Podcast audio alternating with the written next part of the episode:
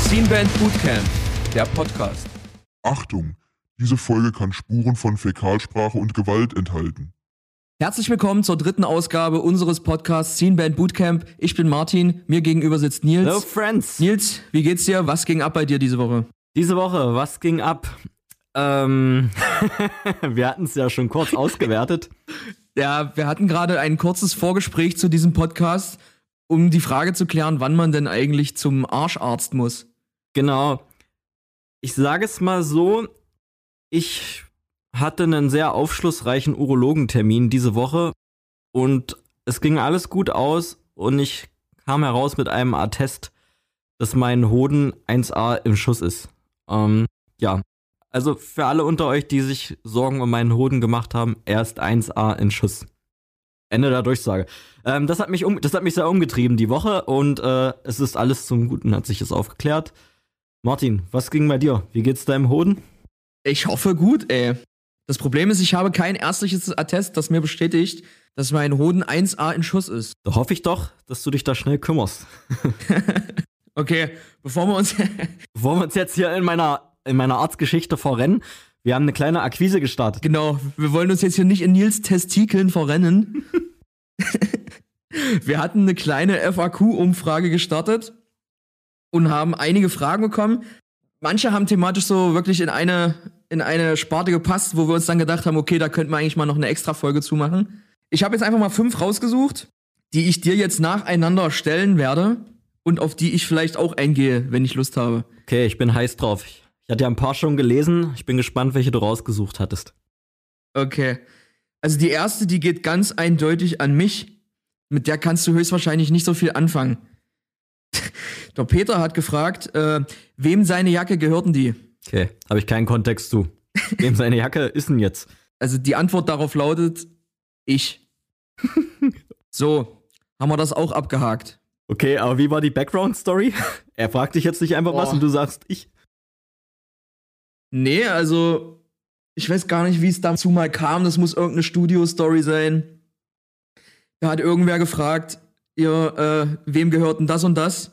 Und da merkt man ja immer, wie Leute so ein bisschen unsicher werden, ob das jetzt Dativ ist oder Genitiv. Dann habe ich gesagt, nee, das ist falsch. Das heißt, wem seine Jacke gehörten die? und ja, das wurde dann halt so ein Insider und jetzt sind wir hier. Okay, erweitert meinen Sprachschatz auf jeden Fall. Weißt du Bescheid? Also, wenn du mich das nächste Mal fragst, wem hier irgendwas gehört, dann will ich das genauso hören. okay, ist notiert. Die nächste Frage, die ich rausgesucht habe, war: Welche ist deine Favorite Band all time? Da habe ich mir schon, mache ich mir öfters Gedanken. Und das Rennen wird bei mir, glaube ich, immer Blink 182 machen. Einfach, weil es meine Gateway-Band war. In alles rein, in Musik und in, ich sage jetzt mal eh so, in meine ganze Kultur. Und ohne Blink 182 gäbe es bei mir kein Hardcore, kein Metal, keine Ahnung. Wahrscheinlich würde ich mich nicht mal für, Musik interessieren, wenn es Blink 182 nicht geben würde. Das müsste ich honorieren. In meinem Plattenregal hat jetzt, ich glaube, seit ein paar Wochen Converge die Nase vorn, ist meine liebste Schreiband. Bei mir ist ja eh immer Wechsel zwischen Schrei und Melodie, aber Blink ist vorneweg, weil die zuerst waren und ich denke mal, da wird sich auch nichts dran ändern. Äh, Converge kommt bei mir auf jeden Fall auf den zweiten Platz, aber Blink ist Pole Position. Und bei dir, Martin? Also, eigentlich müsste ich das ganz genauso beantworten. Bei mir wäre das auch Blink 182, weil das, wie, wie du schon sagst, dieser Toröffner war zu allem anderen, was danach gekommen ist. Aber wenn mich das heute jemand fragen würde, würde ich die Frage nicht so beantworten, glaube ich. Das ist echt so, so lebensabschnittsweise kann ich das nur betrachten. Auch weil, äh, zum Beispiel sowas wie My Chemical Romance habe ich zwar damals auch schon gehört, liebe ich jetzt aber viel mehr, als ich zum jetzigen Zeitpunkt zum Beispiel Blink 182 liebe. Ja. Ich hatte auch eine übelste In Flames Phase. Also wenn ich mich festlegen müsste, ich glaube, ich würde My Chemical Romance nehmen. Stand jetzt, weil ich es damals geliebt habe und jetzt auch. Und wenn ich dich nächste Woche frage, ist es wieder wer ganz anders. Das geht dich gar nichts an. Sag ich dann. Du Assi. Nee, aber by the way, weil du gerade hier von deiner Schreimusik redest, ich habe mir das mal angehört. Ich habe ja auch eine Playlist gemacht, ganz vergessen zu posten. Ähm, das war ja furchtbar. Ich habe mir das angehört, alter Schwede. Ganz, ganz schlimme Sache. Hat dich richtig gefickt. Richtig schlimme Sache, ja. Gefickt. Ja, diese Songs haben gefickt. Ja, ich sage mal, äh, die Songs haben mir nicht so gut gefallen, aber das muss am Ende jeder selber wissen. Okay. Alright, haben wir das abgehakt, würde ich jetzt sagen. Schön holländisch einen abgehakt. Okay. Der nächste. Die nächste Frage. Wie viele Bandprojekte habt ihr? Nils, wie viele Bandprojekte hast du? Ich will dich jetzt nicht schocken, aber ich habe nur ein Bandprojekt. Inner Space. Alter. Das müssen wir zusammen aushalten, leider. Naja, okay. Also ich habe halt zwei und Nils ist so voll der Loser, weil der nur eine hat. Aber naja. nee, ähm, ich habe noch ein zweites Projekt, das heißt Leave mit Punkt am Ende. Wie, äh, verpiss dich, Alter. Und ja, wer es nicht kennt, gern mal reinhören, würde mich freuen. Hat euch eigentlich wegen dem Punkt am Ende schon mal jemand falsch ausgesprochen wie, ey Martin, du bist doch von Leaf Dot? Das ist noch nicht vorgekommen. Aber es wurden schon mal, ich wurde schon mal darauf angesprochen, wie wir uns denn Leaf nennen können, obwohl es schon eine Band gibt, die Leaves heißt. Und dann dachte ich mir, okay, das Wort sieht erstmal relativ gleich aus, aber von der Bedeutung her könnte es ja nicht unterschiedlicher sein. Leaves bedeutet Blätter, der Plural von Blatt. Und Leaf, wie wir es meinen, ist der Imperativ von verlassen. Also geh, verschwinde. Deswegen auch der Punkt. Wie konntet ihr euch nur erdreisten, da denselben Wortstamm zu verwenden? Ist ja. Ich habe auch schon mal dieser Band geschrieben, die so heißt, die kommt aus Thüringen. Jetzt gibt es, glaube ich, noch eine Band, die so heißt, aber egal. Ich habe dieser Band, dieser Leaves Band geschrieben, ob die damit schon mal irgendwie Probleme hatten, weil ich mal so einen, so einen sarkastischen Kommentar von denen auf Instagram gesehen habe. Aber ich habe nie eine Antwort erhalten. Also, Shoutout an euch. Guckt mal in euren Spam-Ordner. Dachte jetzt, du hast dir gedacht, ihr könnt mich nicht verklagen, wenn ich euch zuerst verklage. Nee, ich wollte niemanden verklagen. Ich habe das wirklich einfach nur nett gemeint und wollte fragen, ey, habt ihr da schon mal irgendwie Probleme mit gehabt, was euch dazu verleitet hat, diesen Kommentar zu verfassen? Weil die haben irgendwie geschrieben, äh, endlich mal wieder so eine Band, die sich so nennt, bla bla bla, und da wurden wir dann verlinkt, irgendwie, keine Ahnung. Äh, Aber ich weiß noch, wir hatten das bei meiner alten Band Storyteller ähnlich. Da hatten wir Storyteller uns ausgesucht und dann so überall gesearched, so gibt es die Band schon und dann gab es noch keine Pop-Punk-Band damals, die Storyteller hieß. Wir haben uns so genannt. echt, aber als ich da mal geguckt habe, gab es richtig viele. Pass auf, wir haben uns dann so genannt und dann, während du deinen Bandnamen findest, zieht er so ein halbes Jahr ins Land, bis du da deine äh, Fotos und Logos und den ganzen Kladderadatsch zusammen hast. Oder bis halt mal Mucke online ist.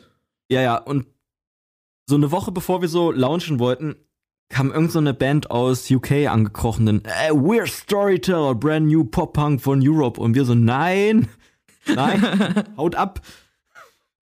Aber das hat sich dann zum Glück in Wohlgefallen aufgelöst, weil die Band hat nie mehr als irgendwie ein paar Shows gespielt und ja.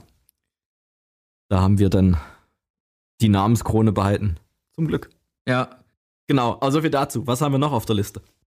Wir haben noch Instrumente online kaufen versus im Musikladen kaufen. Ja, ähm, was kann ich dazu sagen? Also, ich sehe mich schon auf der Seite online kaufen, allein weil Preis und Auswahl, keine Ahnung, kann man, kann ein Laden schwer schlagen, also ein, Laden, den es in jeder Stadt gibt.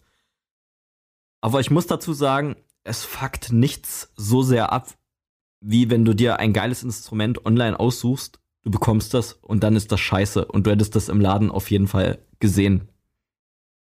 Also dem, den Fakt hatte ich auf jeden Fall schon ein paar Mal, dass ich mir irgendwas bestellt habe online und ich war richtig hyped und dann habe ich das ausgepackt und dann, das ist ja scheiße. Also kann man natürlich zurückschicken und man kriegt immer sein Geld zurück, aber ich habe auf jeden Fall, äh, ja, selten so viel Hass gefühlt wie in solchen Momenten. Da ist es dann schon geil, wenn du im Laden dir irgendwas anguckst und sagst, nee, lass ich stehen. Ja, also bei mir ist das auch so ein guter Mix aus beidem eigentlich. Also klar, für online spricht erstens die Auswahl. Unschlagbar. Du musst ja nicht mal beim selben Onlinehandel immer bestellen. Du kannst ja auch da switchen. Gibt ja auch manche äh, Läden, die haben für verschiedene Marken so das Monopol. Oder sind halt einfach, äh, wie nennt sich das? Keine Ahnung. Also zum Beispiel so Solar hat zum Beispiel jetzt in Deutschland nur den, den, äh, nur Thomann als Dealer. Sowas eben. Ja.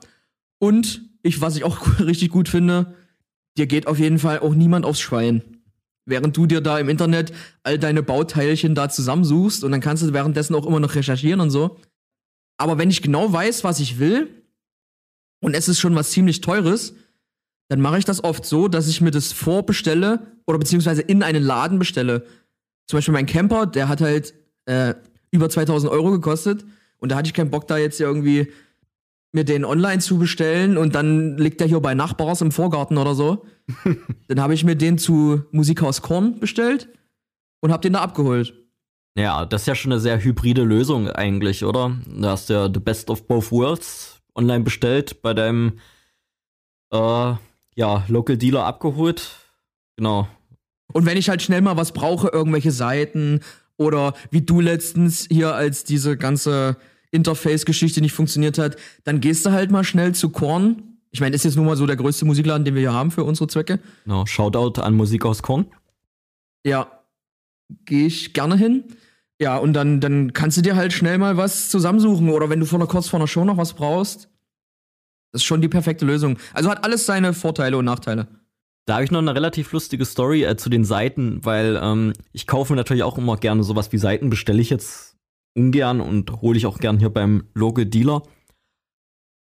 Aber ich habe mal auf einer Show gearbeitet und da hat eine relativ große Band namens Bertuf ihre, ihre Sponsorseiten von Ernie Ball liegen lassen. Und dann hatte ich anderthalb Jahre lang mit Seiten ausgesorgt. Auf jeden Fall, äh, danke Bertuf, dass ihr eure Ernibor-Seiten da kistenweise habt liegen lassen. Und euer Bier. Ich hab. Shoutout an euch, falls ihr das gerade hört. Caleb Como, du bist der Beste. Danke dir. Shomo. Como. Doch mir egal, wie der heißt. Der hat mir Seiten geschenkt. okay. Fünfte Frage und die letzte für heute. Bevor wir in unser eigentliches Thema starten.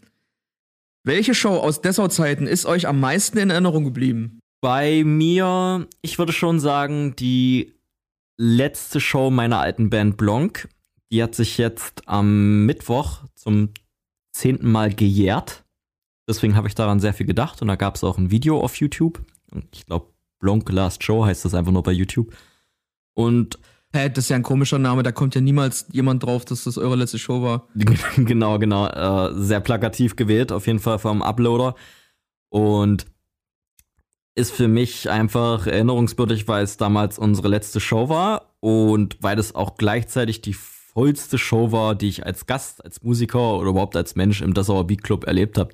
Da waren, glaube ich, 600 plus Leute drin in einem Laden, der für 200, 300 ausgelegt war und wer sich dieses Video anguckt, sieht einfach nur, dass sich die Leute da drin stapeln, dreifach und vierfach. Und ja, du meintest da vorhin, als wir das kurz durchgesprochen haben, dass du da auch noch einen lustigen Schwank hättest zu, der, zu dem Abend, abseits deiner. Es ist, es ist witzig, weil dass du gerade sagst, das war die vollste Show ever, weil das war dort auch meine vollste Show ever.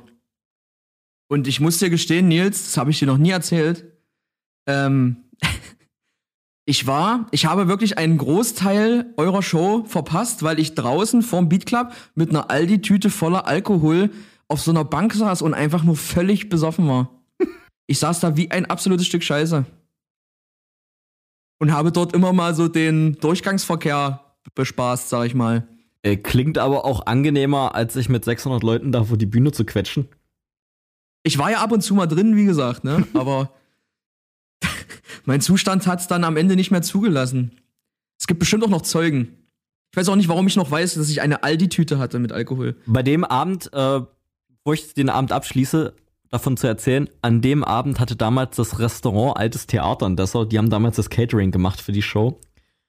Und da war es ja mit, mit Blanc vorbei dann und die haben mich gefragt, Nils, was wünschten ihr euch als Catering für die Show? Weil ich habe da das Catering bestellt und die Show auch veranstaltet damals. Und ich habe so gedacht, eigentlich nur aus Spaß. Keine Ahnung, ist mir egal, was er macht. Das Motto der Show ist Kacke. Und die haben dann äh, Chili con Carne mit Kartoffelbrei gemacht und das, der Kartoffelbrei war mit brauner Lebensmittelfarbe eingefärbt und das, Ka das kam auf Teller reingefahren und dann war auf jedem Teller war so ein Chili con Kacke. ja, Chili con Kacke, brauner Kartoffelbrei zu so, zu so einer fein gespritzten Wurst mit Chili con Carne drumrum. Das sah richtig geil aus. Ich ärgere mich bis heute, dass ich kein Foto von habe. Aber ja, das war auf jeden Fall äh, das äh, schmackhafteste Catering, das wir jemals hatten. Auf jeden Fall richtige Ehrenleute. Das ist auch altes Theater, ey. Genau. Haben sich einen Kopf gemacht. Da war äh, der Wunsch war Befehl, auf jeden Fall. Aber jo, Martin, was war deine denkwürdigste Show im Big Club?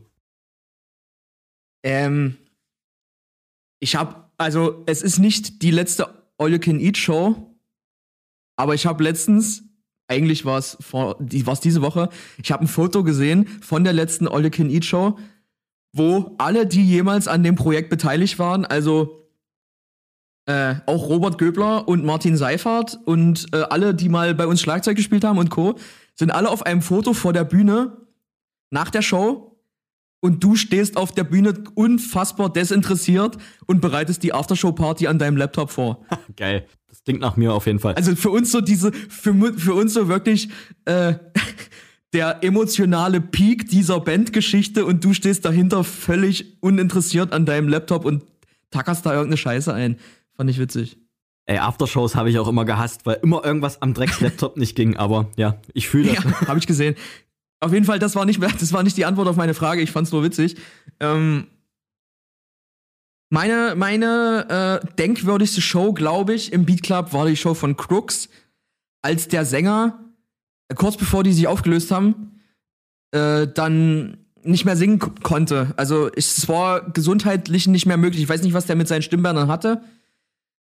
Aber der hat dann die ganze Zeit während der Show auf der Bühne gestanden und hat versucht zu, zu singen und alles aus sich rauszuschreien, aber es kam kein Ton und die, das ganze Publikum hat die Songs gesungen. Es war einfach unfassbar emotional und der Typ, der hat mir so leid getan, weil du hast gesehen, wie der das geliebt hat und gefühlt hat, ey.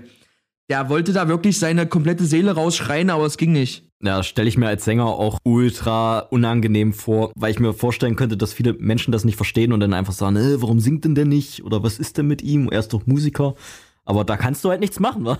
Keine Stimme, kein, keine Stimme, keine Show meistens. Ja. Ich weiß ja nicht, was da jetzt dann daraus geworden ist, aber der hat ja dann dieses Solo-Projekt gemacht, das Sully. Und da singt der ja nicht mehr so richtig. Das ist ja nur noch so ein, so ein Gemurmel und Gesausel. Also ich kann mir schon vorstellen, dass der irgendwie nachhaltige Probleme mit seiner Stimme hat.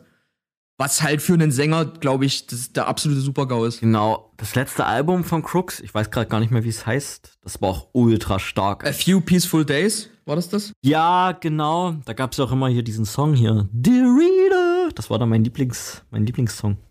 Dear Reader, ja. Genau. Richtig geil, Mann. Das war auf jeden Fall eine richtig starke Platte. Die Band wäre heute bestimmt riesig, riesig groß. Big AF. Vor allem mit einem Frontmann, der dann auch noch so aussieht. Die waren, äh, wären jetzt too big to fail, auf jeden Fall. Ja, auf- jeden Fall. Alles klar, dann haben wir jetzt unsere fünf Fragen durchgearbeitet und schwenken über zu unserem heutigen Thema. Und das heutige Thema ist die beschissensten Shows ever. Geil. Kommen wir von den, von den denkwürdigsten Momenten gleich zu, dem, zu den schlimmsten. Ja, so machen wir das hier. Ein absoluter Melting Pot der Gefühle. Ja, starten wir gleich. Was war einer deiner schlimmsten Shows? Der Ball liegt bei dir. Ganz kurz, war dein, ist deine erste schlimmste Show auch deine beste schlimmste Show? Also wirst du schlimmer, schlimmer und schlimmer oder äh, ist das jetzt in. Wie soll ich's denn machen? Also, soll ich erstmal eine nicht so schlimme Show erzählen? Ich glaube, für einen Hörer ist das geiler, wenn das einfach immer schlimmer wird. Ach so, gut. Na dann machen wir von nicht so schlimm nach echt verdammt schlimm. Bis zu meinem Schlimmes. Mein Schlimmes. Das wird auch niemals jemand verstehen, der sich das anhört, glaube ich. Aber für uns ist es witzig. Okay, dann nehme ich eine nicht so schlimme Show, aber die dennoch ziemlich schlimm war. Da haben wir mit All You Can Eat in Oberhausen eine Show gehabt. Und mh, man kennt die Strecke so. Leipzig-Oberhausen ist jetzt nichts, wo man unbedingt mit zwei Autos fährt. Und äh, ich war, glaube ich, zu dem Zeitpunkt einer der wenigen, die ein Auto und einen Führerschein hatten. Und dann äh, ja, haben wir uns dazu entschlossen, mit meinem Auto zu fahren. Und das war ein VW Polo. Und man kennt das, wir hatten ja damals noch diese riesigen Verstärker, diese riesigen Top-Teile. Und das haben wir alles in diesen Polo gestopft. und saßen dann auch noch zu fünft im Auto. Ich war echt übelst froh, dass ich der Fahrer war in dem Fall. War das denn auch so, war das denn auch so fürchterlich, wo dann jeder noch eine Snare auf den Schoß hat? Und Alter, eine Soundtrack- Snare, das ist ein Scheiß. Mein Vater hat sich totgelacht, als wir diese Karre beladen haben. Die hatten hinten Snare und die ganzen, äh, die ganzen Hardware-Teile von dem Drumset hatten die im Fußraum. und das ging bis zum Knie und ab dem Knie lagen dann drei Gitarren auf deren Schoß. Und der Kofferraum war natürlich komplett voll. Und so sind wir 500 Kilometer gefahren. Erste Strecke, natürlich. Okay. Ey, das war der absolute Höllenritt, könnt ihr euch nicht vorstellen. Fotos gibt's auch nicht mehr, das ist viel zu lange her, glaube ich. Auf jeden Fall, mein Vater hat sich totgelacht. Die konnten nicht glauben, dass wir jetzt so dahin fahren. Ja, Spott, Spott und Häme von der Familie war da auf jeden Fall verdient. Ja, genau. Also es war halt wahrscheinlich, ich glaube, es war ein Freitag und dann sind wir so nachmittags los. Und wir waren äh, Headliner, ne? Deadliner. Und kam an, es war keine Ahnung, 20 Uhr oder so, die erste Band hat schon gespielt und das waren auch sechs oder sieben Bands an dem Abend. Und dann kommen wir an, suchen den äh, Promoter und das erste, was der uns sagt, ja, äh, es trinken es alle, wa? Da dachten wir uns, Alter, wir haben halt 500 Kilometer in Knochen in dieser absoluten Eierpfeile, mit, die, mit der wir da hingefahren sind, Alter. Und dann erstmal das. Okay, dachten wir uns, naja. Dann haben wir uns die Scheiße reingezogen und jede Band einfach nur gnadenlos überzogen. Ähm, genau, ich möchte dich kurz unterbrechen. Da gab es bestimmt auch keinen Stage Manager oder irgendjemand, der sich vor Ort verantwortlich gefühlt hat, dass es da so ein bisschen nach Zeitplan abläuft. Da gab es niemanden, der sich für irgendwas verantwortlich gefühlt hat. Da gab es nur jemanden, der sich verantwortlich dafür gefühlt hat, uns mitzuteilen, dass es kein Getränke mehr gibt. Naja, Respekt. Das ist auch schon mal was. So, dann war es ungefähr halb zwei, als die vorletzte Band gespielt hat. Und dann haben wir schon ein bisschen gedrängelt, ey, naja, was ist denn das jetzt hier? Was soll das? Wie lange soll das noch dauern? Ja. Dann waren wir dran. Wir spielen den zweiten Song oder so. Stromausfall im ganzen Club. dann stehst du erstmal da und nichts passiert. Dann hat sich da wohl irgendwann mal jemand drum gekümmert und dann ging es vielleicht so nach 20 Minuten wieder. Und wir konnten mit der beschissensten Laune ever dieses, dieses scheiß Set runterspielen. Ähm, bis zum, keine Ahnung, vor, vorletzten Song oder so. Und dann hat der, der Promoter gesagt, ja hier, ihr müsst jetzt, jetzt, jetzt der letzte Song, ihr müsst jetzt aufhören. Wir haben hier, keine Ahnung, wann, wann das war, um zwei muss hier alles dicht sein. Oder halb drei, ich weiß nicht mehr welche Uhrzeit genau. Auf jeden Fall, da kam wirklich alles zusammen an dem Abend. Die Fahrt, keine Verpflegung, Stromausfall, gekürztes Set, obwohl jede Band davor mindestens eine Dreiviertelstunde gespielt hat. Eine halbe Stunde lang Umbau bei jeder Kackband. Und dann stehen wir da. Ja, und eigentlich wollten wir da pennen und so. Und wir. Ey, wir haben uns direkt danach verpisst. Und wie lief das publikumstechnisch? Könnte man wenigstens sagen, da waren drei Leute da oder war das auch eher mau? Am Anfang waren ein paar Leute da, ja. Aber als dann der Strom ausfiel, dachten sich, glaube ich, einige Leute, ach, was soll's. Okay. müssen, ja, müssen, ja, müssen ja Montag alle wieder arbeiten. Ich fand, das war auch früher immer so eine übelste Unart, viel zu viele Bands zu buchen und einen Scheiß auf den Zeitplan zu geben. Also das hat, glaube ich, jeder so durch, der irgendwie noch vor zehn Jahren im Live-Business tätig war. Aber Auf jeden ja, Fall. Ähm, ist mir auch viel zu oft passiert und ja, geil war's nie. Gut, Nils, deine erste Story.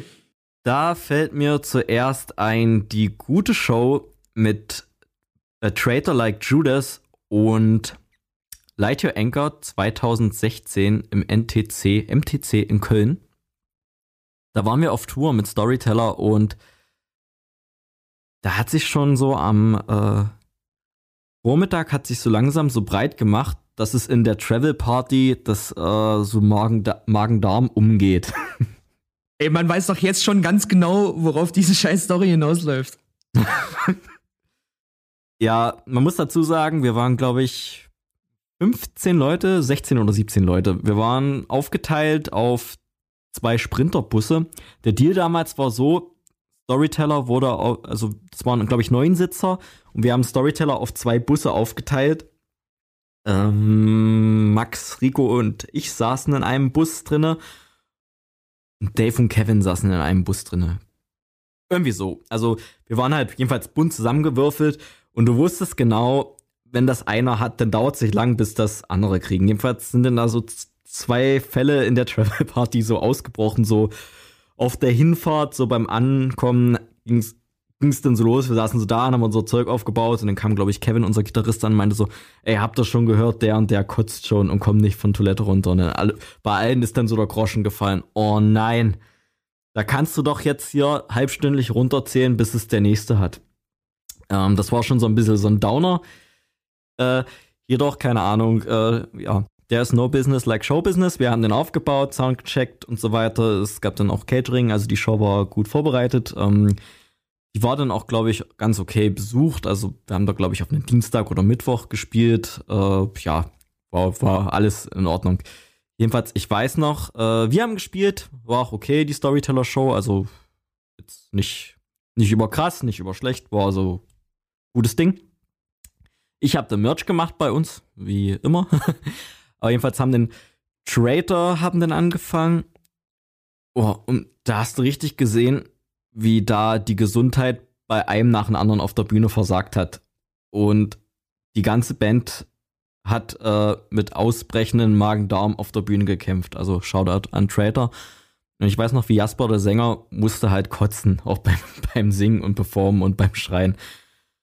Das war, glaube ich, auch die furchtbarste Show und das ging dann auch ein als die Seuchentour. Es hat dann, bei allen ging es dann weiter. Und ähm, ich glaube, der Bus von A Traitor Like Judas, wo ich drinne saß, war dann auch der Seuchenbus. und ähm, ja, alle waren ultra im Arsch. Das hat dann auch vor uns keinen Halt gemacht. Wir haben am nächsten Tag, glaube ich, in Potsdam gespielt. Und Kevin, unser Gitarrist, der war so schlapp, der hat im Sitzen gespielt, übelst blass, beide bleich auf einem Stuhl und hat nur so Gitarre gespielt, so halb am Leben, halb tot. So Phil Collins-Style. Ja, also das war ultra, ultra hart. Und ich weiß noch, ich habe mich richtig zusammengerissen und mir so in mich reingesprochen, so, Nils, du darfst nicht krank werden, du wirst nicht brechen und koten auf Tour. Und äh, ich habe dann auf der Rückfahrt von der letzten Show nach Hause ich gemerkt, wie mein Körper so losgelassen hat, einfach nur. Und ich war dann einfach danach eine Woche krank. Aber ja, diese Köln, diese Köln-Show war da für mich äh, der, der Auslöser für dieses ganze Kranksein auf Tour und so diese Angst vorm Krankwerden, so, das ist ja auch die Hölle. Und ähm, es gibt, glaube ich, nichts Schlimmeres, in einem Auto zu sitzen und nicht zu wissen, ob man sofort losspeien muss oder nicht. Ja, dann, dann gehen ja auch diese psychosomatischen Symptome los du, wenn du schon erwartest, dass du was bekommst, dann wirst du es auch 100% bekommen. Ja klar, so jedes Zwicken im Bauch, jedes kleine Jucken. Oh Gott, jetzt habe ich's, jetzt geht's los. Oh ne, ich, ich hab's. Jetzt ist vorbei. Ja, auf jeden Fall. Das war auf jeden Fall äh, einer meiner schlimmeren Shows. aber noch nicht die schlimmste. Noch nicht die schlimmste. Aber, aber es war ja eigentlich schon vorherzusehen, dass es bei Nils um irgendwelche äh, Ausscheidungen gehen würde. Spoiler. Machst du weiter, Martin? Okay. Meine zweite Story. Wir hatten eine Show. Weiß nicht, ob ich das jetzt sagen kann, aber eigentlich, sie werden sich wahrscheinlich nicht anhören. Auf jeden Fall, die war mit For the Fallen Dreams. In der ganz alten Besetzung noch mit diesem Dylan. Und erstmal so im Vorherein so gedacht, ja, also eine Show im Westen mit so einer großen Band, übelst geil. Also ich meine, klar, dass man mal so Support-Shows in, in Dessau hatte, aber so, dass man dann im Westen dafür gebucht wird, das war schon cool. Ja, wir auf jeden Fall übelst die High Hopes gehabt. Ähm, wir kommen dort an, For the Fallen Dreams, und ich weiß gar nicht, wer noch dabei war. Muss na, irgendeine Touring-Band halt. Ähm, ja, wir, wir setzen uns so in unsere Ecke, legen unser Zeug ab und dann kam das Essen. Das Essen, was gab's? Das Essen war wirklich gut und auch wirklich viel ähm, und reichlich. Äh, ich kann dir wirklich nicht mehr genau sagen, was das war. Das ist halt über zehn Jahre her. Also ich weiß nicht wann das war, 2010, 11, so die Dreh vielleicht. Auf jeden Fall. Das Essen ist da, alle gehen so langsam zum, zum Buffet hin. Wir nehmen uns unsere Teller so und dann steht da einer von For the Fallen Dreams, guckt mich böse an und dann sagt er, Turbans eat first. Und guckt mich an, als wäre ich ein übelster Unmensch, wie ich es wagen kann, mich dorthin zu stellen. und wir dann erstmal so, wow, okay, total, total äh, demotiviert sind wir dann wieder zurückgekrochen auf unsere, in unsere kleine Sitzecke dort und haben gewartet, bis die fertig waren mit Essen. Und kurz bevor wir dann mal einen, einen Ansturm gewagt haben an das Buffet, fingen die an, das Essen in so leere Chipstüten zu, zu kippen und dann haben die sich damit beschmissen. da habt ihr euch bestimmt richtig, äh, richtig geschmeichelt gefühlt oder richtig wertvoll gefühlt. Ja, das war ein großer Akt der Wertschätzung auf jeden Fall. Leute, ihr esst, ihr esst, ihr esst hier nichts, bevor wir damit äh, eine Essenschlacht veranstaltet haben. das ist echt so. Bevor ich dieses Essen hier nicht in die Ecke geschmissen habe, fresst ihr hier nichts. Know your place. Ja, ist wirklich so. Ey, naja, auf jeden Fall. Ich glaube, es war dann auch fast nichts mehr über, ey. Die haben sich da in einer absoluten Selbstverständlichkeit da mit diesem Essen vergnügt und Spaß gehabt und uns trippte der Zahn. Ich meine, ist ja auch ein Stück gewesen bis dorthin. ich weiß gar nicht, ob wir überhaupt irgendwas gegessen haben. Aber naja. So, dann. Ich weiß auch nicht, wie die Show damals so promoted wurde. Auf jeden Fall muss die Werbung auch nicht gut ge gewesen sein. Und es waren halt, ich glaube, es waren knapp 100 Leute da. Dann haben wir gespielt, war alles cool, es war halt nicht besonders voll. Ähm und dann war For the Fallen Dreams dran. Und direkt nach dem Set ähm, kommt, der, kommt der Sänger dort in Backstage gerammelt, völlig wütend. Und hat dann nur noch so gerantet, wie, wie abgefuckt alle Menschen hier sind und so eine Scheiße. Und dann, dann, dann kam nämlich das nächste, da kam die Promoterin an und hat uns erzählt, ja, es sind zu wenig Leute da und sie hätten irgendwie, ich glaube, 1600 Euro minus gemacht oder so. Also sie hätten bestimmt locker doppelt so viele Leute gebraucht. Okay. Ja, und dann hat die, dann hat die äh, gesagt, dass wir kein Geld bekommen. Und die wollte auch For the Fallen Dreams kein Geld geben. Und dann haben die sich dort übelst gezofft. Die waren kurz davor, sich dort zu, zu, zu kloppen. Ja, und dann haben wir irgendwas aus dem Backstage mitgenommen und haben uns verpisst. wir waren quasi wie die Robin Hoods der Metalcore-Szene. Äh, wir nahmen es von den Reichen und gaben es uns selbst. Ende der Story. Oha. Ähm, ja, was kann ich dazu sagen? Also ich habe ja For the Fallen Dreams auch oft in Dessau veranstaltet. Ja. Und ich muss sagen, ich war mit denen eigentlich immer cool. Ich schreibe auch mit Jim, dem Gitarristen, öfters noch. Aber ja, das war damals eine wilde Zeit auf jeden Fall. Ich glaube auch, dass es zu dieser Zeit viel zu viele, ich sage jetzt mal, Hardcore-Metalcore-Bands gab, von denen man dachte, die sind jetzt auf der Edge, um big zu werden. Und da waren For the Fallen Dreams auch, glaube ich, eine der Bands. Und ja, leider haben die da den Break nicht geschafft und ja, waren dann auch relativ schnell dann wieder auch weg von der Bildfläche so ein bisschen. Also die gibt's ja, glaube ich, immer noch. Ich glaube auch, dass es genau das Problem ist. Ähm, die, die wurden, die hatten echt so einen, so einen kurzen Hype und dann ist der wahrscheinlich wieder abgeflacht und die hatten diese Headline-Tour und die lief wahrscheinlich nicht überall so gut.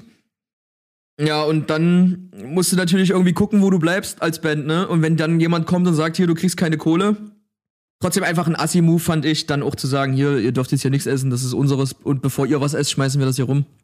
Also ich verstehe doch irgendwie die, die Amis so ein bisschen, wenn die ultra weit weg sind von zu Hause und dann kommst du irgendwo an und die Opener-Band, die vielleicht von 10 Kilometer weg ist, frisst sich da durchs Buffet wie so eine Catering-Fräse und du als tourende Band kriegst nichts.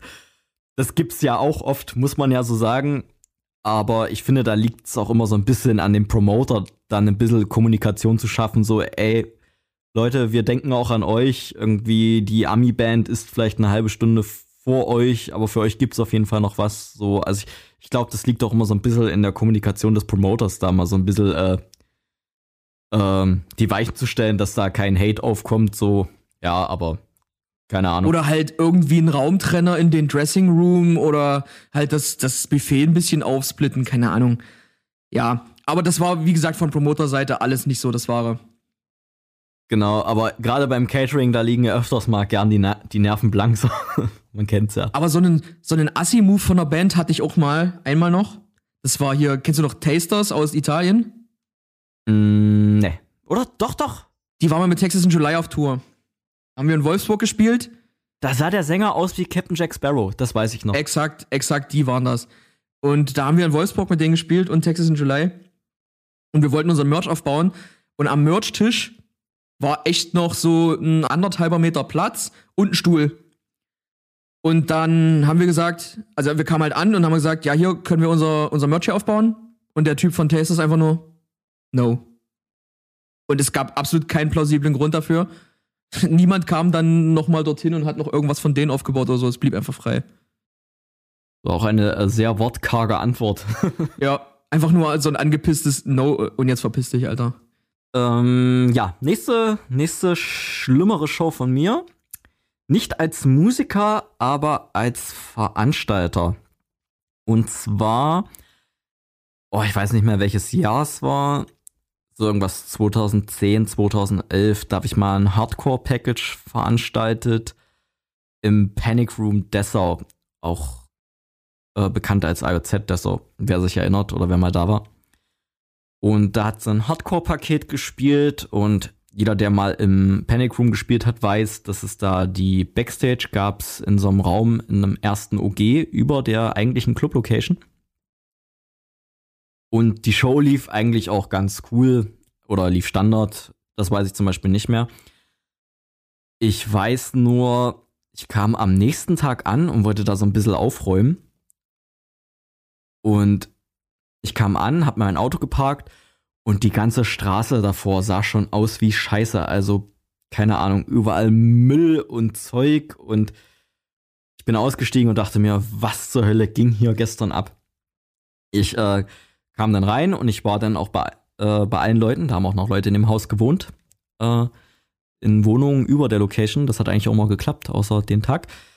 Ich kam rein und es kamen sofort übelste Leute an, die da gewohnt haben. Und was war das für eine Scheiße? Und Nils, du hast Schuld. Und bla bla bla und bla bla bla. Und die ganze Hütte sah auch drinnen aus wie Schlachtfeld. Und ich so, ah, was ist denn hier passiert? Keine Ahnung.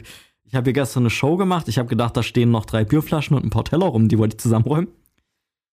Ähm, die Band war auch schon weg und da kam auch eine angepisste E-Mail, was das für eine äh, unterirdische Unterbringung war. Und keine Ahnung, verging so ein halber Vormittag, bis ich da die ganze Situation geklärt hatte. Und der Abend wurde mir dann so rekonstruiert, dass die Band hat sich nach der Show schlafen gelegt, aber hatte die Haustür vom IOZ oder die Clubtür nicht richtig zugemacht. Und dann kam eine der Veranstaltung fremden Person, kam dann hoch und hat sich gedacht, okay, hier schlafen irgendwie Leute in so einem Raum. Und diese Person, niemand weiß, wer das war, keine Ahnung, ist äh, zum Täter ist nichts bekannt.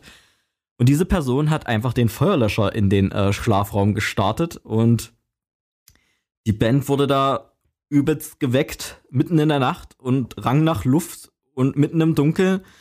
Und dann ist da Tumult und Gebrüll ausgebrochen und so weiter. Und die Band hat dann gemutmaßt, dass die Bewohner des Hauses, die in dem OGs darüber gewohnt haben, äh, der Band einen Streich gespielt haben. Und äh, die Bewohner wiederum haben gemutmaßt, dass die Band da Krawall macht mit dem Feuerlöscher. Jedenfalls gingen sich dann beide Parteien, irgendwelche Amis und die Bewohner des Hauses, gingen sich dann gegenseitig ans Leder. Und da ist ein übelster Riot ausgebrochen, so in diesem Haus. Und ich stell dir vor, du bist der Typ, der dafür verantwortlich ist und du hast das gar nicht mitbekommen, was das eigentlich angerichtet hat. Und was muss man eigentlich für Eier haben, in ein fremdes Haus zu gehen und dort mit den, den Feuerlöscher da die Leute zu besprühen, Alter. Ja, und der hat sich dann auch da klang, klangheimlich aus dem Staub gemacht. Jedenfalls ist da eine übelster Riot ausgebrochen zwischen den Leuten und die gingen sich da gegenseitig an die Gurgel und sich angeschrien und keine Ahnung, sind Stühle sind da durch die Gegend geflogen. Und überall war dieser, dieser äh, wie missklebende äh, Feuerlöscherstaub, so der auch den Sauerstoff aus der Luft zieht. Also die Hütte sah aus wie Schwein. Ich musste mich da bei allen entschuldigen. Aber ja, keine Ahnung. Ich hatte da einen ganzen zwei Tage zu tun, da die Hütte zu putzen. wie gesagt, die Band war aus dem Staub und die Bewohner äh, waren verärgert, dass ihr Haushalt äh, schlimm aussah. Verständlich natürlich. Und äh, keine Ahnung, als Promoter stehst du natürlich irgendwie dafür gerade, dass da äh, ja wieder die Wogen geglättet wurden. Ich wollte da ja noch ein, zwei Konzerte veranstalten. Jedenfalls hatte ich da eine Shitshow am Hals sondergleichen. Also es war für mich übelst der Abfuck und übelst schlimm und keine Ahnung, die Band, ich weiß es auch nicht mehr, wer es war, es war, war so eine Army-Hardcore-Band.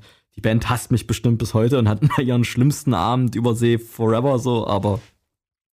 Wie geil das wäre, wenn die einen Podcast hätten, wo sie von ihren schlimmsten Shows ever erzählen und diese Show äh, dort mit einbeziehen. Ja, ich habe da auf jeden Fall noch eine halbe Woche da den Laden geschrubbt. Also ich hoffe doch, dass es heute noch als ihre schlimmste Show gewürdigt wird in Geschichten. Nichts, nichts äh, verlange ich sonst. Ja, das wäre auch wirklich das Mindeste, das muss man wirklich sagen. Genau, war, war, sehr, war schon sehr schlimm für mich. Ähm, genau, Martin, wie toppst du das? Okay, ähm, das ist meine letzte Story und meine schlimmste, wie ich fand. Ähm, weil ich muss vorab sagen, ich hatte wirklich Angst. okay, es geht um eine Show. Okay, also sch schlimm, schlimm Angst. Ja, eine, eine schlimme Angst.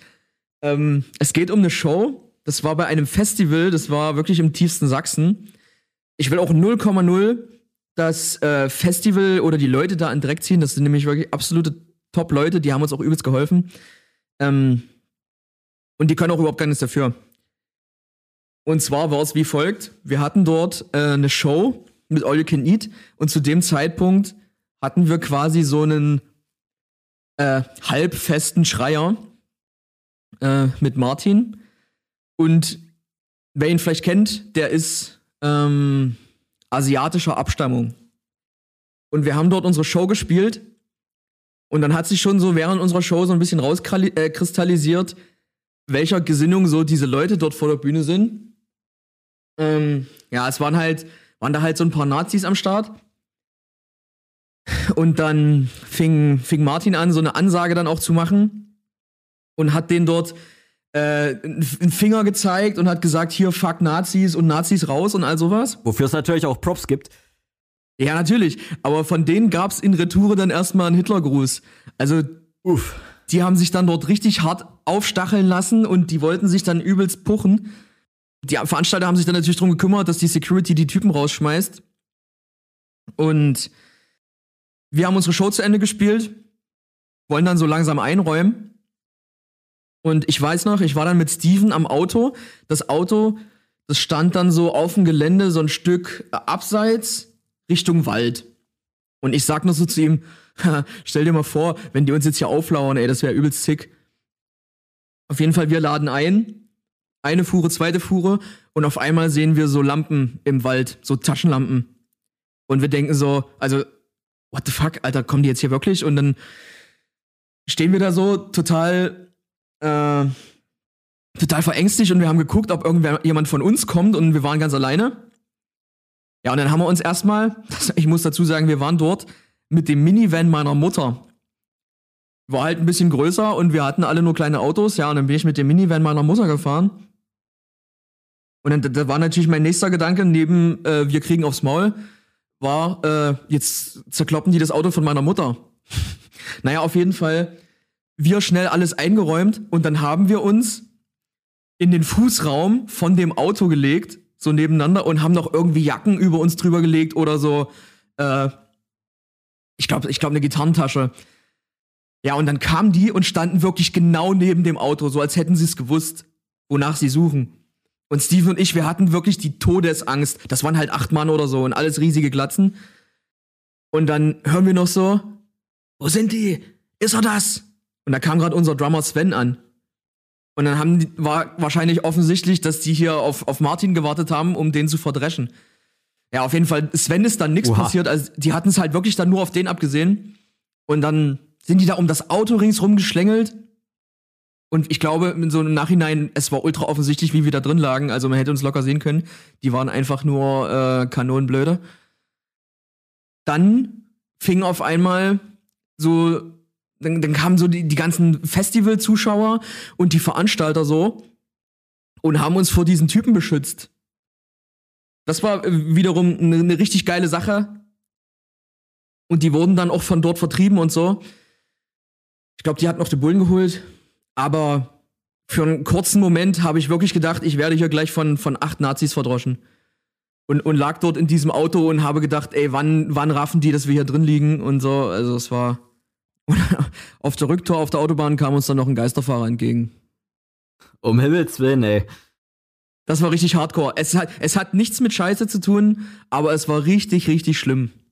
Äh, Da muss ich ganz ehrlich sagen, da habe ich keine, keine Story, die da irgendwie äh, anknüpft oder die da vergleichbar ist. Einfach nur, ähm, ja, also ich habe ich hab keine äh, Showerlebnis als Musiker oder als Gast, wo ich so richtig Angst um meine, äh, ja, mein, äh, meine körperliche Unversehrtheit haben musste, zum Glück. Aber ich stelle mir auf jeden Fall auch ultra unangenehm vor und keine Ahnung, das ist auch ja, schwierig, wenn die einen dann auflauern und so weiter. Äh, einfach nur ätzend. Ähm, auf jeden Fall, ja, Props an den Veranstalter und die Gäste, wenn die da äh, eingeschritten sind und da Zivilcourage gezeigt haben. Ja, ich bin euch heute noch dankbar. Alles klar, Nils. Dann deine letzte Story. Okay, äh, Oder also falls es deine, deine letzte ist. ja, ja, ähm, es ist auf jeden Fall meine schlimmste Story. Ähm, wir verlassen aber auf jeden Fall wieder äh, den Bereich der, ähm, sag ich mal, gewalttätigen, schlimmen und abgründigen Sachen und bewegen uns wieder in äh, Richtung Fäkalien. Ja, also es war wirklich meine beschissenste Show, buchstäblich. Und wir haben das ja vorher schon ausgewertet, ob man das hier so sagen kann. Äh, zwar mit meiner alten Band The Handshake Affair. Ich war ein Jahr bei The Handshake Affair als Bassist 2016 bis 17 und wir haben auch eine Show in dem besagten Beat Club gespielt und keine Ahnung, es gab als Catering gab es Chili irgendwas, irgend so ein Furzergericht gab es. Und man muss ja sagen, bei der Show zu furzen ist ja das perfekte Verbrechen. Es stinkt eh Ja. nach Bier und Schweiß, es ist mega laut, Und Scheiße. hört's. Und ähm, da war es für mich natürlich immer eine diebische Freude, einfach einen fahren zu lassen bei der Show, weil es, keine Ahnung, es hat keinen gejuckt. Und jedenfalls, das war auch so ein, so ein typischer Abend. Man hat irgendwie zwei, drei Bier getrunken und hat da sein Chili con Carne gegessen. Äh, und mitten im Set, das, man muss ja auch noch dazu sagen, im Kontext, das war diese übelste Emo-Zeit. Ich hatte schwarz gefärbte Haare, ich hatte so eine Röhrenjeans an und ein T-Shirt, You Flarch. Und da hat es zu dieser ganzen Emo-Show, so hat es ja noch gehört, dass man da so high energetic performt auf der Bühne, so mit Gitarren rumwirbeln und so, wie man es noch von Sausin kannte und Underoath und so weiter. und du musst dir vorstellen, ähm, auf der Hochzeit dieses Trends, wo wir echt versucht haben, das Ultra abzurippen mit, äh, ja, keine Ahnung, hier so äh, Jogging in Place auf der Bühne und Gitarren rumschmeißen, habe ich mir gedacht, Nils, jetzt lässt du richtig einen flattern. Und mitten in meiner Powerrock-Stellung habe ich einen flattern lassen wollen und ich merke so, oh ne, da war Land in Sicht. Wirklich mitten ins Set und ich habe gedacht, nein, nicht dein Ernst. Es wurde ganz warm. Es wurde fest und ganz warm.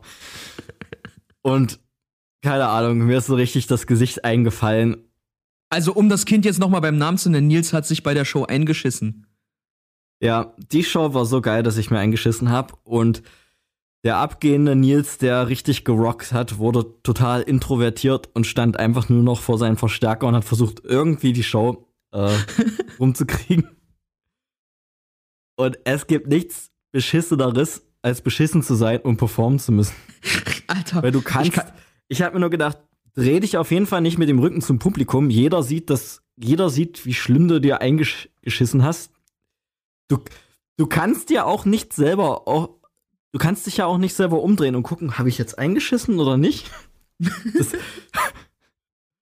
keine Ahnung, ich habe irgendwie so, äh, ja, so getan, als wäre nichts oder versucht die Show so getan, als wäre nichts äh, rumzukriegen. Ich habe mich auch übelst oft verzockt, weil ich mir einfach nur gedacht habe, Alter, habe ich mir jetzt eingeschissen, habe ich mir jetzt nicht eingeschissen. Und da gibt's, da kommst du ja schon ein bisschen mit dir selbst in, ins Gemäre, so jetzt auch noch richtig zu spielen. Ja, dieser innere, dieser innere Krieg, habe ich eingeschissen oder habe ich nicht eingeschissen? Ja, genau. Ähm, keine Ahnung, die Show war vorbei. Ich glaube, hier unser damaliger Gitarrist Erik, der hatte noch gefragt, Jo, wollt ihr noch einen Song? Ich habe mir das gar nicht mehr angehört. Mein Bass in die Ecke gefeuert. Ich bin von der Bühne. Ähm, ich habe mir meine Hose ausgezogen. Ich habe dann meine Unterhose, habe ich dann einfach nur im Mülleimer geschmissen, habe mir meine In Hose Mill? angezogen. In Mill habe ich die gelettert. Meine, meine Hose über, dann habe ich, mir- hab ich mich da so gut abgeputzt, so gut es da auch ging, in der, äh, ja, in der nicht so hygienischen Beat Club Backstage, wer sie kennt. Ich habe mir da, ich habe mir da mein, mein, mein Poloch, habe ich mir da sauber gemacht, so gut es ging, mit den äh, bescheidenen Mitteln, die es da vor Ort gab.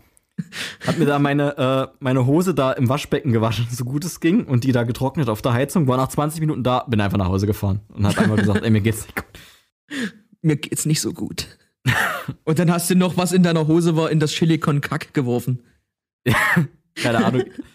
Also ich habe echt gesagt, ey Leute, verzeiht's mir, ich hau jetzt hier ab, wie, mir egal, wie der Abend ausgeht.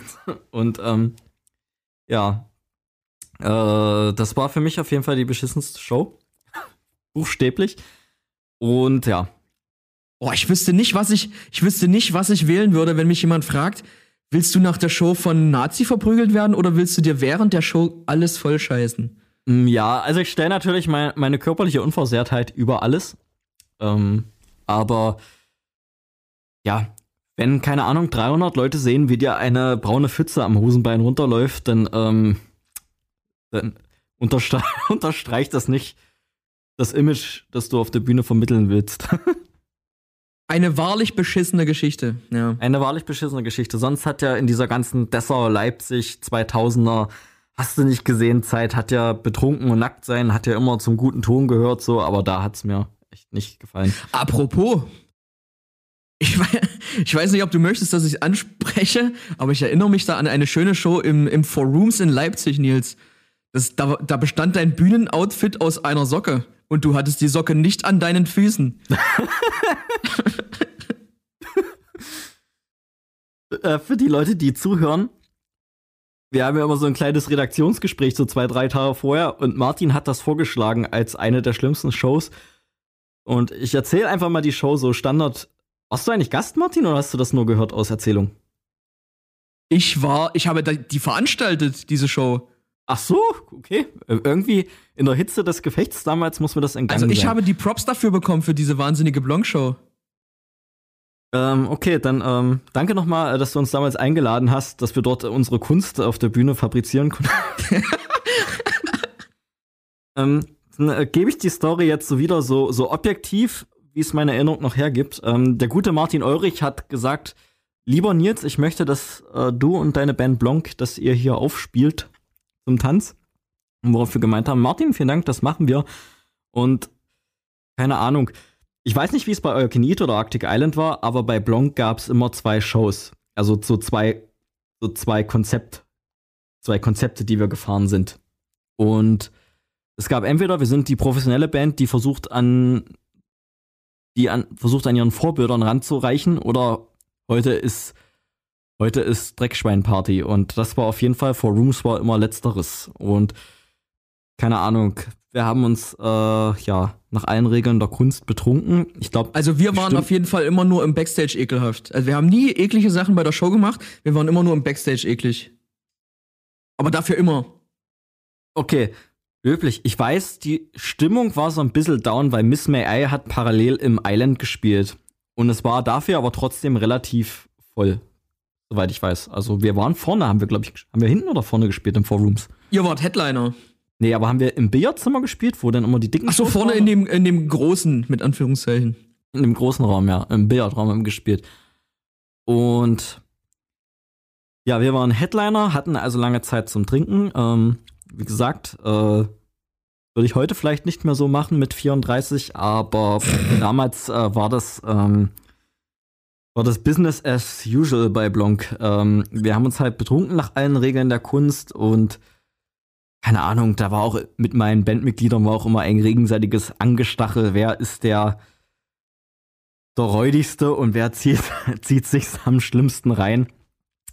Jedenfalls, äh, Ende vom Lied war, ich stand nur mit einer Socke über meinem Dong auf der Bühne und ich glaube, ich kam sogar auf die Bühne so. Aber es war eine riesige Socke, so eine Tennissocke war das. Ja, ja, ich habe immer gerne Tennissocken angehabt. Das war sehr zum. Äh, nicht, dass ich es nötig gehabt hätte, um so viel zu verbergen, aber ich hatte eine große Socke an. Jedenfalls, ich kam, glaube ich, schon so auf die Bühne und ich habe nur ein Blitzlichtgewitter gesehen keine Ahnung, wie man es nur irgendwie bei, äh, bei den Filmfestspielen kennt oder bei irgendeinem irgendein Promi kommt. Und ich habe dann halt die ganze Show halt mit dieser Socke durchgezogen, die mir auch mehr, mehrere Male runtergefallen ist in der Hitze des Gefechts. Und äh, ja, im Endeffekt heute ein absolutes No-Go. also ich, ich kann mir nicht vorstellen, dass bei äh, einer meiner aktuellen Bands sowas nochmal passiert. Aber es war damals, in dieser Zeit war das echt eine äh, ja, Show, für die man gefeiert wurde. Und wir Hast du nicht noch gesagt, da hat in der ersten Reihe einer gesagt, oh, Gott sei Dank bin ich nicht ins Island gegangen. Ja, hat echt jemand gesagt. In der ersten Reihe habe ich noch gehört, wie jemand gemeint hat, Gott sei Dank habe ich mir irgendwie das Ticketgeld für Miss May gespart und sehe anstelle das hier. ähm. Ein großer Tag in der Leipziger Musikgeschichte, wirklich. Ja, also da wurde Kunst gemacht mit, mit Körper und, und Gitarren. genau, und ähm, ja. Ey, aber war, war ein guter Abend. Ähm, ja, er bereut's auch nicht, war, war gut. Ja, Shoutout an meine Mutter, die hat nämlich damals gemeint, Jungs, ihr braucht mal so einen richtigen Skandal. Auf jeden Fall, äh, ja. Es gab keinen Shitstorm, wir haben richtig gut Merch verkauft den Abend. Alles heute undenkbar, aber es waren wilde Zeiten und genau, ich habe auf jeden Fall meine Show nackt gespielt mit einer Socke und ja. das war auf jeden Fall denkwürdig. Ähm, ich weiß noch, dass es dort sehr viele Fotos gab. Wer noch Fotos auf seinen Rechner hat oder auf seinem alten Telefon oder auf einer Festplatte, ähm, ja. Oh Gott, ey. Schickt uns was. Ich habe leider keins, weil ich war ja in der, in der äh, ja, Mitte des Geschehens. Ja, also zu dieser besagten Leipzig-Show wäre vielleicht noch zu erzählen. Also wie gesagt, ich erzähle das wirklich mit zehn Jahren Abstand und das wäre heute wahrscheinlich undenkbar, dass ich das tun würde. Aber ich weiß noch, wie ich mit meinen 100 Promille zu Dave, unserem Gitarristen, ging während der Show, der gerade sein, seine Gitarre gestimmt hat. Und ich so meinte, so, Alter Dave, das wäre übelst sick, wenn ich jetzt hier auf die Bühne scheiße. Und ich habe mich übelst bestätigt gefühlt in dem, was ich tue. Und Dave wandert so mit erschrockenem Blick von seinem Tuner zu mir und guckt mich an und sagt so, Alter Nils, das ist ja so krass. Mache das nicht, wir wollen ja noch mal spielen. Und dann ah, okay, hast du recht, mache ich doch nicht. Ja, auf jeden Fall. Undenkbar in heutigen Tagen, aber damals, ja, war das äh, eine Blanc-Show wie bestellt. So ändern sich die Zeiten. so viel dazu.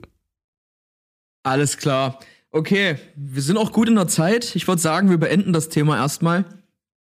Eins wollte ich noch sagen. Ich habe diese Woche wieder so eine Beobachtung gemacht. Also das ist jetzt absolut nichts Neues, aber ich habe so ein Auto vor mir stehen sehen beim Einparken und da war hinten drinne so ein Deepage Mode Aufkleber in der Heckscheibe, riesengroß. Und ich frage mich jedes Mal, mit welcher Motivation klebt man sich in sein Auto so einen Aufkleber? Und man denkt, denkt man sich da, ja, Deepage Mode, geil, die haben nur geile Platten gemacht. Das klebe ich mir jetzt sofort an meine Karre. Aber ist das nicht immer noch eine bessere Motivation, auf sein Auto zu schreiben, was man hört, als solche Leute, die sowas auf ihr Auto kleben wie die Namen ihrer Kinder oder oder Zickentaxi. Ja, Zickentaxi. ja gut, das ist ja noch was ganz anderes, aber ich frage es mich trotzdem. Ich meine, ich höre so viele Musik und bin auch teilweise richtig fanatisch so, aber ich würde mir nie sowas an mein Auto kleben. naja, whatever. Ich wollte das einfach mal loswerden.